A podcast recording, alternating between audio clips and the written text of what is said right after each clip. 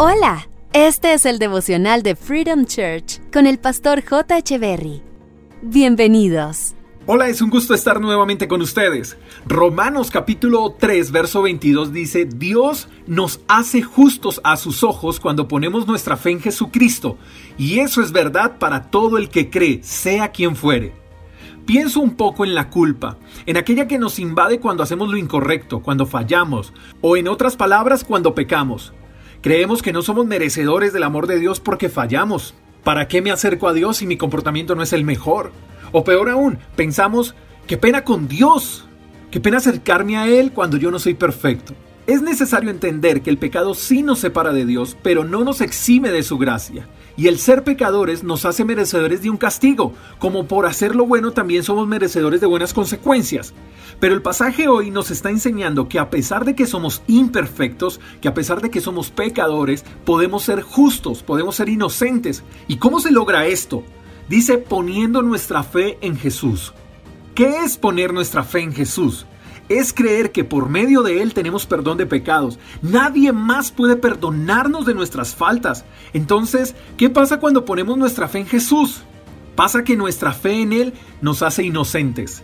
Pero eso no quiere decir que debemos seguir pecando. Al contrario, poner nuestra fe en Jesús hace que nos apartemos del pecado. Y dice el pasaje que esto es para el que cree, sea quien sea. Esto es para buenos y malos, para hombres y mujeres, para todos, si lo creemos. Y hay algo especial en esto, y es que por medio de la fe en Jesús somos perdonados siempre. Y dice la palabra de Dios que una vez Él nos perdone, no hay nada que nos pueda condenar, no hay nada que nos pueda juzgar, nada nos puede señalar. Entonces, ¿por qué no creer en Jesús? Su amor y su perdón están disponibles para todos, para el que cree.